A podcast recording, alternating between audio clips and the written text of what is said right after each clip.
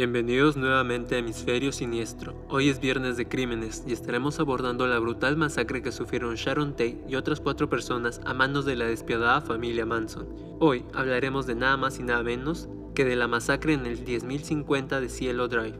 Así que sin nada más que decir, comencemos. Para comprender todo lo sucedido esa noche hay que entrar un poco en contexto de quiénes eran los involucrados. ¿Quién era Sharon Tate? Sharon Tate nació el 24 de enero de 1943. Era una actriz y modelo estadounidense, reconocida durante los años 60. Incluso ganó un Globo de Oro por interpretar a Jennifer North en la película clásica de culto de 1967, Ballet of the Dolls. Sharon estaba casada con el director de cine Roman Polanski, reconocido por dirigir películas como El pianista. Fruto del amor entre Sharon y Polanski, Sharon saldría embarazada. Y habiendo hablado de Sharon, pasamos a la contraparte, la familia Manson. Así es como le gustaba autodenominarla a Charles Manson, líder de dicha secta o familia. Para quienes no saben quién era Charles Manson, pues, Manson era un criminal, sectario y músico aficionado, nacido el 12 de noviembre de 1934 en Bakersfield, California. Manson a finales de los 60 había formado su susodicha familia, llegando a reclutar a 39 adultos y 7 niños, los cuales habían sido manipulados por él para que se le unieran. Pero ya, tenemos una supuesta familia unida. ¿Cuándo las cosas se tornan turbias?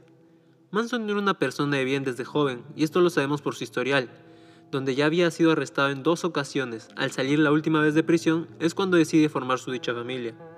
Además, Manson había tomado la canción de los Beatles, Helter Skelter, y la había interpretado como que la canción hablaba de una futura guerra racial entre negros y blancos. Él, en base a esta creencia, generó uno de los asesinatos con su familia, o mejor dicho, secta, ya que pensaba que esto aceleraría el comienzo de la guerra. Con todo listo, hablemos de lo que pasó esa siniestra noche el 8 de agosto de 1969. Roman Polanski había viajado por una producción a Londres, y por lo tanto su esposa Sharon Tate se había quedado sola ya hace unos días. La noche del 8 de agosto, ella decide que junto con tres amigos, Jay Severin, Wojtek Frilkowski y Abigail Folger, irían al restaurante favorito de Sharon, El Coyote. Acabada la cena, se trasladarían hacia la casa de Sharon ya que ésta se sentía sola, y pidió a sus amigos a que se quedaran a pasar la noche junto a ella. Poco antes de la medianoche, Charles Manson ya había mandado a cuatro personas para que asesinaran a los residentes del 10050 de Cielo Drive, pero ¿por qué Manson mandaría una dirección tan específica? Manson tenía grabada esta dirección por un productor llamado Terry Melcher, que solía vivir ahí. Dicho productor rechazó firmar un acuerdo con Manson cuando éste trataba de saltar a la fama con su música. Volviendo con esa noche, los cuatro enviados por Manson eran Charles Watson, alias Tex, Susan Akins, alias Sadie, Linda Kasabian y Patricia Krenwinkley, alias Katy. Tex se encargó de cortar los cables telefónicos para que ni una llamada pueda salir de la casa. Hecho esto, siguiendo su camino hacia la casa, se toparon con que un auto salía de la casa de huéspedes colindante a la casa principal. En el auto estaba Steve Parent, un joven de 18 años que había ido a visitar a su amigo que trabajaba de vigilante. El pobre Parent sería el primero en perecer frente a esta desquiciada familia. Tex saltó sobre el auto e hizo parar a Parent. Este al parar baja la ventanilla y Tex se le acerca y lo fulmina con cuatro disparos. Prosiguiendo con su plan, Tex entraría a la casa por una ventana que no estaba cerrada, y luego abriría la puerta para que Sadie y Katie entren, dejando a Linda fuera con el pretexto de que cuide el perímetro. Estando ya dentro de la casa, se toparon con Frikowski, durmiendo en un sofá. Este al oír los ruidos despertaría y al ver a Tex con un arma apuntándole, preguntaría que quién era, y Tex respondió, Soy el diablo y vengo a hacer cosas del diablo. Seguido, amarrarían a Frikowski con una toalla y buscarían al resto de las personas dentro de la casa. Primero encontrarían a Abigail Folger, quien estaba leyendo en una habitación, y finalmente encontrarían a Sharon y a Jay charlando en otra habitación. Los obligaron a salir a la sala y ponerse boca abajo, excepto por Sharon, que por su condición de embarazada le permitieron quedarse en el sofá. Aquí comienza la masacre. Jay, impotente por la situación, trataría de quitarle el revólver a Tex, pero este le disparó en el torso para seguido propinarle muchas patadas en la cara. Tras esto, atan a todos menos a Sharon. Frikowski logra soltarse de sus ataduras y trató de huir, pero Sadie lo apuñalaría en la pierna y en la espalda para que Tex lo remate con un disparo por la espalda. Mientras tanto, Abigail también logró desatar sus ataduras y corrió hacia el patio, pero lastimosamente Katie la alcanzaría y la mataría a puñaladas con ayuda de Tex.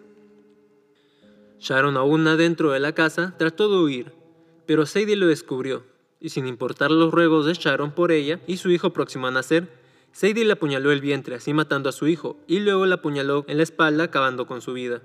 Con la sangre de Sharon escribirían la palabra pig, que significa cerdo o puerco, en la puerta de la casa.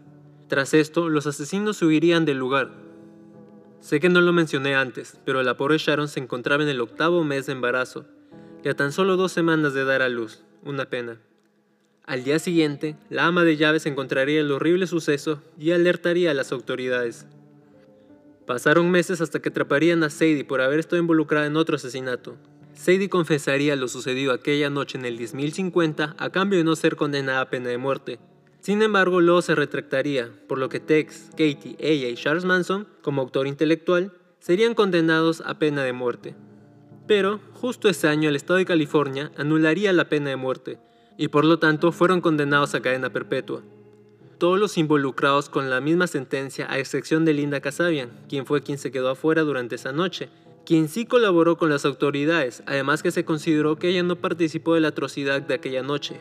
Hoy en día es la única que se encuentra en libertad. A la familia Manson se le atribuyen otros asesinatos, unos ya confirmados por los que Manson y los otros miembros involucrados ya fueron apresados, como otros que aún son misterios.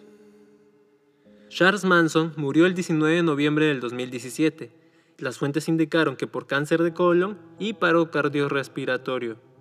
Roman Polanski, el esposo de Sharon Tate, llegó inmediato después de los hechos de esa noche, y años después declararía que siente un deseo de vengar la muerte de su esposa.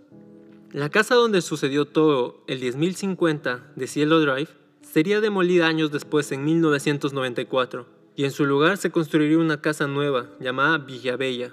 Esta nueva casa también cuenta con una nueva dirección, la 10.066 Cielo Drive.